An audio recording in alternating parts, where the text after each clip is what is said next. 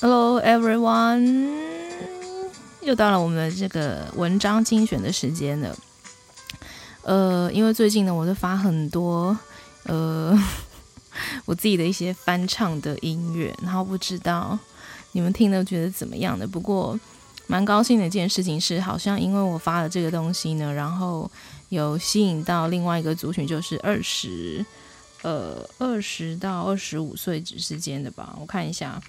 因为这个呃呃这个 podcast 会帮我们分析这样子，然后所以呢，我们就是有多了一个新的族群，是哦二十三到二十七岁的，谢谢你们，谢谢你们，呃谢谢你们来听我的 podcast，那希望呢我做的这些翻唱的音乐你们会喜欢喽，那原本一直。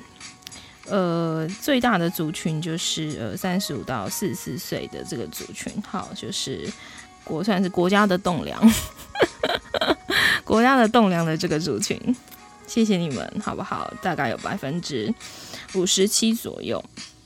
那刚刚这个二十三到二十七岁的话呢，是百分之十四。那我之前有讲过，就是这个我们有这个十七岁以下的这个族群，一直都都有的，是也是一直大概是百分在现在目前是十四 percent，之前大概十七左右。好哦，然后还有另外一个族群是呃呃，之前也是一直都有的，是四十四到。看一下是四十四到五十，呃，四十五到五十九岁，OK，就是我所谓我们的这个中高阶主主管的阶级啊，向你们致敬，向你们致敬，OK，我是非常尊尊重，呃，应该尊敬你们啦，对对对，好哦，那也就是说呢，这个我的这个平台能够能够就是呃触触摸或者是说。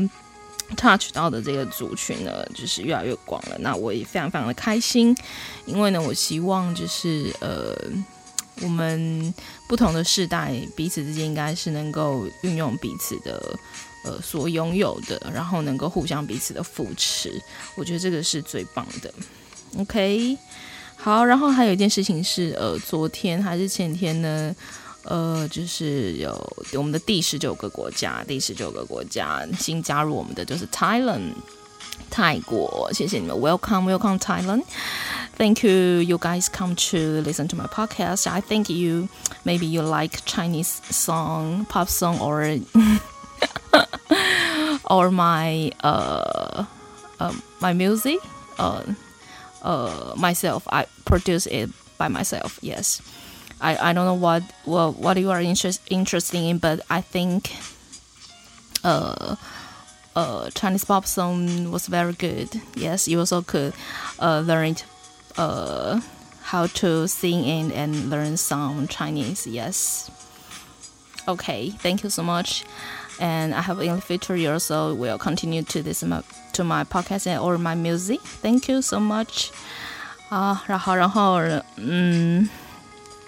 呃，接下来是呢，呃，还有什么？好，就先简单介绍到这边。然后，呃，我还想说，以后不要教一些唱歌类的东西。就是如果你有兴趣学唱歌的话，偶尔，对。呃哦，之前我同事就是还有跟我讲，为什么叫我开一个系列，就是讲分享日本在日本的，就是因为我在呃我以前在日本前后大概六年的时间，然后呃当然对日本就是有蛮深厚的一个渊源啦，就是也可以，他就跟我讲说，哎，你要不要来就是开一个节目是分享关于日本，对吧？那我想说也是可以啦，很 busy 耶，对啊。那就是，嗯，不知道哎，就是我觉得我的梦想好像，it's like，呃，produce my album，对啊，其实因为前阵就是因为做翻唱的东西，然后就是我就是一些外国朋友吧，就是他们会就是我觉得他们的鼓励就是跟华人很不一样，华人就是给你的 comments，就是会说哦你唱的就是呃很好啊什么的，然后就是很喜欢啊什么什么的，大概就是看就是停在这边这样子。可是其实像西方人的话，他们就会说哦你真的就是应该。呃，制作更多类似的东西，或者是你应该有一个自己的作品，或者是你应该制作专辑。对，我觉得他们的眼界的眼光好像都还是比我们就是嗯更不一样。我觉得可能是他们就是看到你的那个 talent，对啊。那其实我也不敢说我自己有 talent，但我觉得其实是蛮受被受到鼓励的啊。因为其实我觉得我应该是。呃，也不能算是有丢弃唱歌这件事情很久吧，但是，嗯，就是好像也有一段时间也不知道要怎么样去把这件事情去带给身边的人益处。对，那我就发现说，那如果，呃，就是好像大家给的都是一些很正面的回响，那我就想说，OK 啊，就是。如果说大家都还喜欢听我唱的话，那我就会唱更多我自己觉得蛮好的作品跟音乐，然后用我自己的方式来诠释这样子。对，然后呃，更希望是就是呃，大家在听这些音乐的时候，不好意思，我打个喷嚏，台北最近变冷了。好好好，就是说呢，呃，就是哎，刚讲到哪里啊？呃，就是说，呃，如果呃，对对，我觉得最希望就是说，大家在听这些音乐的时候，不管听摇滚乐，不管听 R&B，或不管听呃这个抒情音乐或什么的，那透过这些歌词，那或者这些优美的旋律，或这些对这些好的作品，然后我觉得你在心心理上面你可以得到一层安慰。但是，嗯，我觉得同理或者安慰是可以的，可是我们不能停在这里，就是我们必须 move on。我们必须往前，对，然后呃，然后我们可以记得这件事情，可以放在心里的一个角落，然后成为一个你的智慧或者宝藏，对，然后将来你可以再用这个东西，呃，去帮助和你有一样遭遇的人呀。我觉得这个是最重要的。那我觉得华语华语的音乐还是有它的 power，对。那我我自己这几天我自己在唱的时候。嗯，我并不是说现在的就是音乐作品不好或什么的，哎，我真的已经离题很久，因为我今天是要念那个商业精选文章，也不是商业啦，就是一些精选文章，就是我我上个礼拜就是觉得不错的这样子，然后感觉起来好像就是我刚刚这个配乐好像我因为我现场听起来是觉得有点大声，可是因为我刚刚就是在试录的时候。然后感觉好像有点 not enough，所以我就是有稍微在调大，但是我觉得发现他这个我现场听的这个音量的话会有点 disturb me，就是打扰到我，所以我现在有点，不然如果就是背景音乐就是更小一点的话，你们就将就一下啦。对，那因为我刚刚本来找了一个那什么雨声的啊，什么 jazz 什么那些的，但是就是我觉得真的会让我很想睡觉，所以。就跳的还是这个有点 hip hop，有点嘻哈的那个 beat，然后他就是让我不会想睡觉。好，拉回来，就是我最近在录这些翻唱的翻唱的音乐的时候，其实我就是我心中有一个很大的想法，就是在嗯，在我里面回想吧，就是嗯，不是那个不是那个就是不是那个 recall，不是那个 feedback，不是那个回响是。呃，回荡就是回荡在我的那个里面，这样就是回荡在我的心里，就是呃，我其实某种程度是想要向华语音乐致敬，对，因为其实我觉得，尤其是台湾，其实台湾从最早的呃民歌时期的时代，当然那个是我可能我不曾经历的，或者是在我很小的时候，那一直到其实那时候的。那时候的作品，其实那时候出来的歌手都是拿一把吉吉他自弹自唱，然后那个时候的歌词其实都是，呃，走向就是比较比较诗意的，然后比较文学性更强一点的，在呃文字的使用上面。那渐渐的呢，到呃，就是说到到在更后期的话，可能就是加入了更多流行音乐的元素，那可能也受到呃日本或者是呃西方的音乐的思潮，然后呃加入了更多 style，更多的不同的曲风，更更加的多元。对，那但是我觉得华呃台湾绝对是在华语的整个音乐的乐团里面占有一个举足轻重的地位，因为。呃，当时所有的歌手，不管是香港，或者是呃呃，就是东南亚，或者是对马来西亚、新加坡，whatever，就是想要红的话，都是要先到台湾。对，那我觉得台湾本身就是在一个创作的生命力上面是非常的丰盛、旺盛跟强盛的。对，那怎么样再把这个抓回来？自从呃，自从就是说，哦、呃，大家都在网络上听音乐，然后不再买实体的专辑之后，当然现在还是有啦。对，但我的意思是说，它数位化之后，对过去的那个什么百万专辑已经不复存在嘛？对，但是我相信每一个时代终究会呃产生出一个它的新的呃新的一个就是孕育的孕育的一个力量，或者是它一个传扬的管道。对，那呃，我其实想讲的就是说，无论呃我们。就是像我自己本身也很喜欢香音乐，我喜欢，呃，比如说我喜欢 soul，我喜欢就是灵魂乐，我喜欢 R&B，我喜欢对，就是节奏蓝调呢，或者是呃一些呃或者是 hip hop 这这些从西方来的东西。但事实上，在我的里面，我觉得呃属于华人自己的音乐，或者是那种带有中国风的东西，或什么这些，其实都是永远没有办法被取代的。对，我觉得我们自己应该要把这些。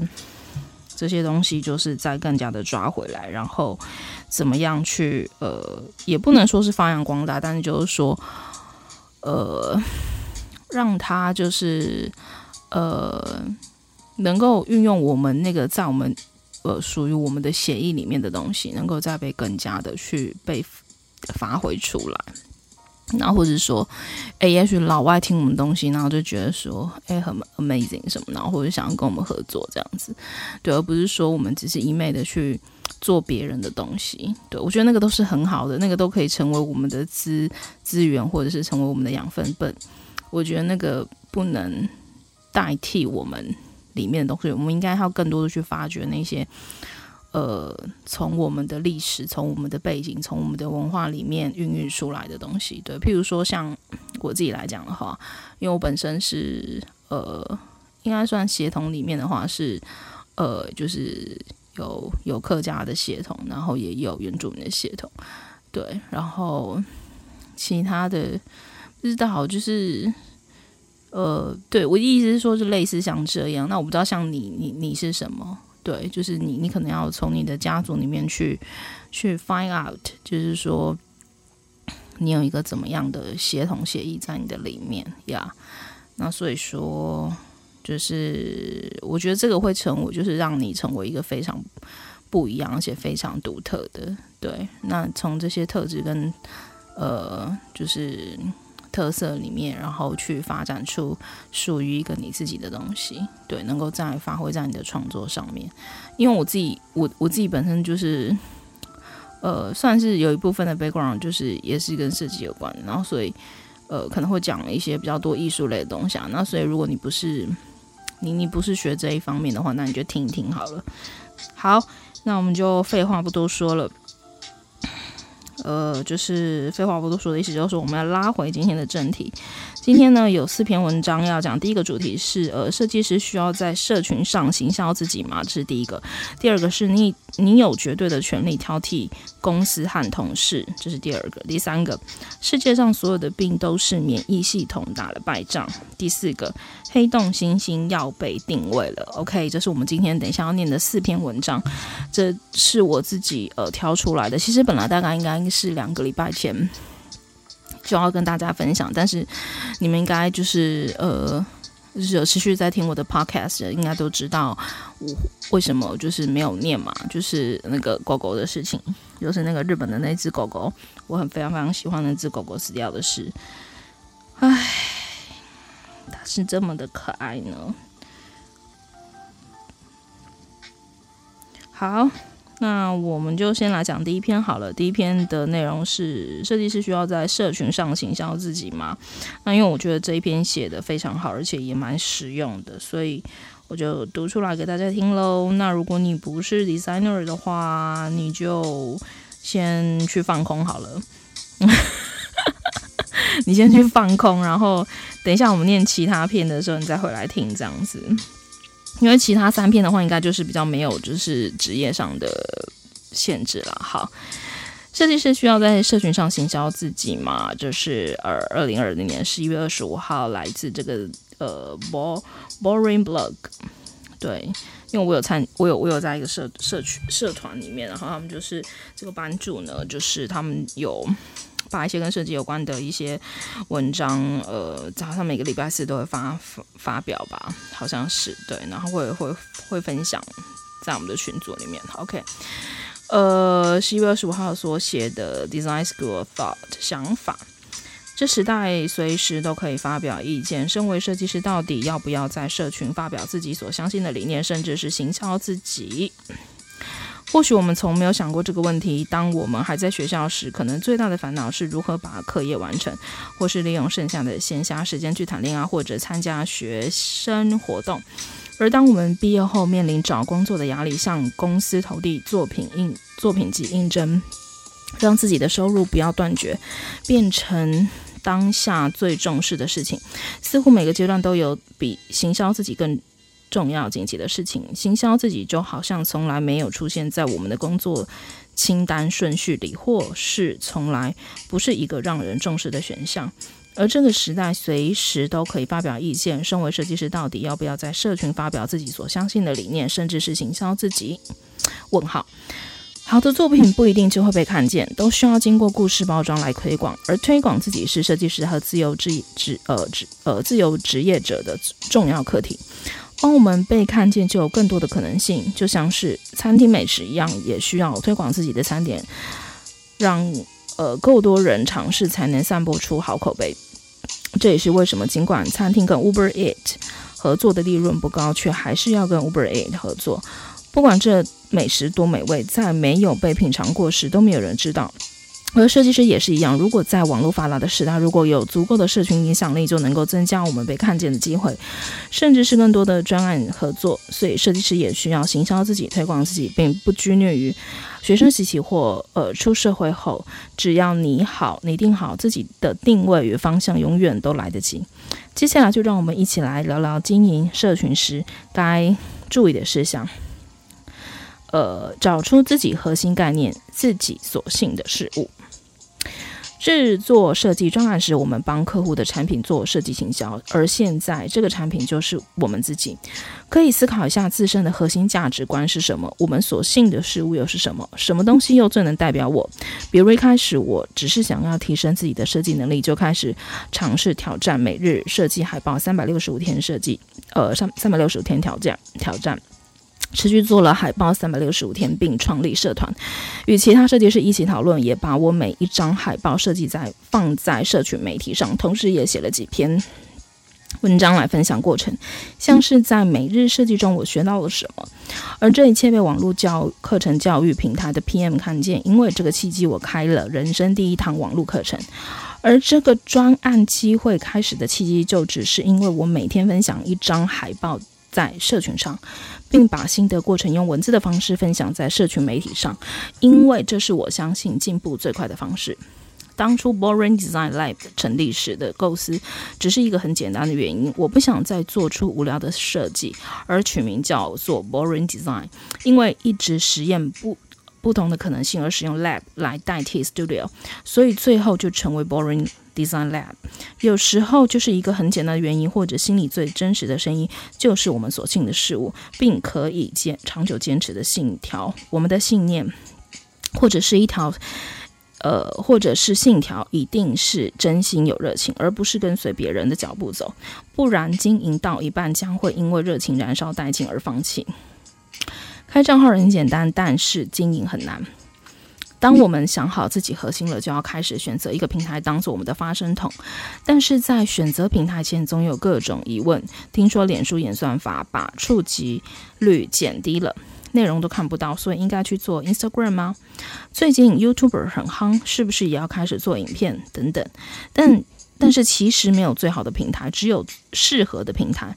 要找出适合的平台，只能够多做一些尝试。在一开始营运时，我们在每个平台都有做经营，包括 Google。呃，Twitter、Instagram、Facebook，甚至连微博都想要经营，但因为开一个账号非常简单，反正又不用钱，但是我们却没有想到经营内容会那么辛苦。于是，在营运一段时间后，我们发现经营多个平台对我们团队负担太大，人力不足的情况下，无法生产出好内容。于是，在考虑到团队的资源情况后，最后我们选择了 Instagram 与 Facebook 作为最主要的发布平台，并放弃其他的平台，因为这是。我们目前资源可以，呃，运顺运转顺利的方案，而这些尝试也是花了不呃不短的时间，起码也是经过几个月以上的撞墙期。另外，我们会选择 Instagram。And Facebook 最主要原因是因为图片和短影片是目前最符合我们的资源，用知识性和有趣的图片发布内容，不仅好散播，同时制作时间也是可以符合的状态。每个平台的性质都不一样，所以一切还是要回归到整个平台，这个平台适不适合我们，以及我们有没有足够的资源来制作内容，甚至是喜不喜欢平台的社群文化。再过来，寻求有意义的指标与优并优化。千万不要被社群上的数字所所绑住了，发现没呃没有人在乎你的内容，总有些时候不如预期吗？没关系，我们可以从一些互动数据寻找正确的方向，花一点时间去买几本相关社群书籍，甚至去聊呃去 Google 一些相关资料，去了解留言。分享、按赞这些指标背后的是呃有什么意义？甚至进阶一点，我们甚至可以去了解投放广告的 CPM 与 CPC 等等更进阶指标到底差在哪里？谁说设计师不能了解 media 的领域？或呃，所以开始了解吧。在身为创作者到底是要忠于自我还是迎合市场的文章中，我提到，我们借由这些数据，把读者区分成不同的盒子，根据每一个盒子特有背景环境与关键关键呃关键惯性行为，我们可以推算出读者的需求与目前所面对的困难。因为根据读者的点击内容与观看时间，以及是否在网站内点击相关内容，就可以知道读者对哪些对于哪些议题非常有兴趣。当我们做出的尝试越多，就会知道读者喜欢的是呃喜欢什么类型的内容。我们除了观察读者在内容下方的留言讨论，同时也要观察内容在 Instagram 与 Facebook 不同平台的成效。举例来说，曾经制作过视觉非常强的海报，结果发布在 Facebook 后乏人问津，互动互互动触及也很低；而发布在 Instagram 后却表现得很好。在相较之下，在呃，比较深入的知识性文章在 Facebook 就有比较多人点击进去，所以这也就代表我们的内容在不同平台也会有不同的成效与反应，而不同的平台也有不同的用户行为。虽然这些平台都叫做 social media，从这些数据我们都可以发现一些有趣的事实。于是我们为了让 Instagram 的用户更好消化我们的内容，我们制作了多图文。用简洁的视觉图片让读者吸收内容，结果成效真的非常好。在第一次第一次尝试多图文之后，就成为了当月最多和人互动的贴文。于是，在之后每个礼拜的发，呃，每个礼拜发多图文已经成为我们现在固定的发文方式之一了。接受不同的新媒体。经营社群也呃也要随时接受不同的新媒体。当有新的机会出现时，我们都可以去尝试看看。就像近日，Line 推出了 Line Open Chat，于是我们也创建了一个账号 Boring Design Lab，设计瞎聊，让志同道合的读者可以在匿名状况下，在同一个社群讨论感兴趣的主题。让各个读者都可以在无压力的讨论，呃，无压无压力的下的讨论设计。大家讨论的内容有设计师在职场上遇到的沟通障碍、职涯选择困、客户的被呃胃口难抓等等，设计师遇到的问题。而我非常喜欢这个社群，因为比我目前手上的任何的社群还可以与读者更直接的互动，也可以更深度的了解读者在职场上所真正面对的问题。并及时性与各读者讨论，有时候我也会在社群中找到一些文章上的灵感。保持平常心，每天做一点。选择在社群行销自己是花呃个花费大量精力，同时成效反应非常慢的道路，甚至自己的论点常常被放大检视。呃，引起两边不同意见的讨论，并伴随着出现比较偏激的言论，或是自己重视的某些内容并没有被大家喜欢，引起反应，就像石头丢进大海，花长时间心血制作的内容，扑通一声一下就没了。但同时，我们也会因为社群媒体接触到新朋友，甚至是新专案，所以就保持平常心就好，不要一下子就放弃了，因为我们觉得经营社群不在于数量，而是在于长久。总是有些事情历久才能明心，We never know。Yes，好哦，那我觉得这一篇就是呃，真的非常的棒。因为当我自己在看到的时候，我就觉得说，Yes，就是呃，譬如说像我现在我自己在呃，就是透过 First Story，然后在 Podcast 上面这样子的一个 Program，就是我自己的一个平台。那我告诉我自己的也是，就是呃。你不要一开始你不要真的就觉得说哦，你一定要多少人去点阅啊或什么？当然这是一个很重要的数据或什么。可是我觉得，其实你会发现，不管你在任何的平台，呃，经营绝对是，就是他说的是开账号都是最简单的事。但是谁能够长时长时间长久的去经营？呃，我觉得那个其实反而是后面就是是一件最不容易的事情。那。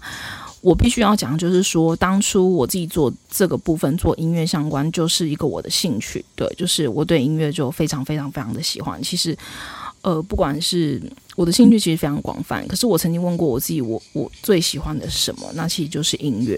对，那我就那我自己，嗯，当然包括就是过去在乐团，然后是呃很多音乐的背景啦，就是 就是就是在一些场。场合也的那些表演啊，或干嘛什么这些的，都有很多的经验，算是一直都在音乐的领域里面。那小时候就是参加的一些比赛啊，或什么这些的。那反正 whatever，就是我觉得这个是就是是可以拿出来跟大家分享。那还有包含就是我认为的好音乐，对，那介绍给大家。那我觉得这个是我的热情，是我的 passion。所以其实。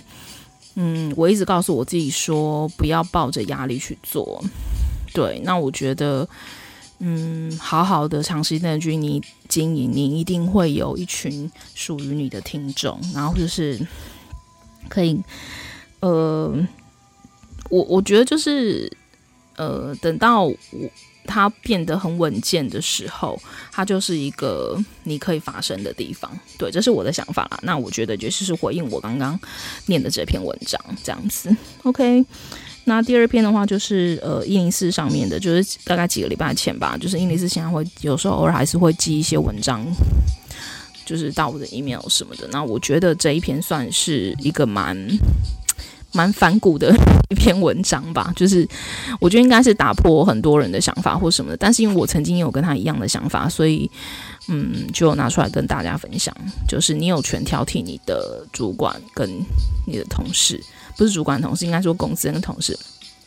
好，那我就来读这篇文章喽，是一零四在呃十一月十七号呃发布的这个专呃专题特辑。